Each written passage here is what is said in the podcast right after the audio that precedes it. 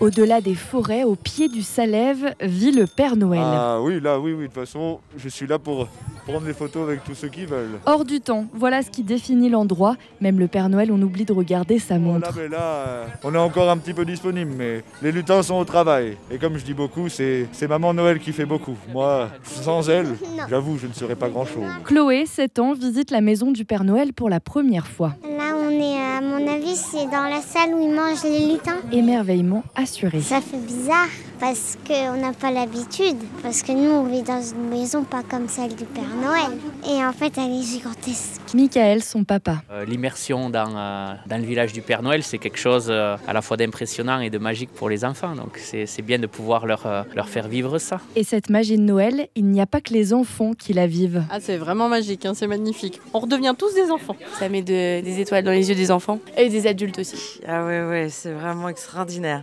De rentrer dans la maison du Père Noël, de voir tout, comment ils, ils se lavent, comment ils font dodo. C'est trop mignon. Ça, c'est le lit du Père Noël, c'est là qu'il se repose. Mais là, je crois qu'il a plus le temps de se reposer. Plus le temps non, le traîneau du Père Noël décollera du Mention sous les feux d'artifice samedi soir.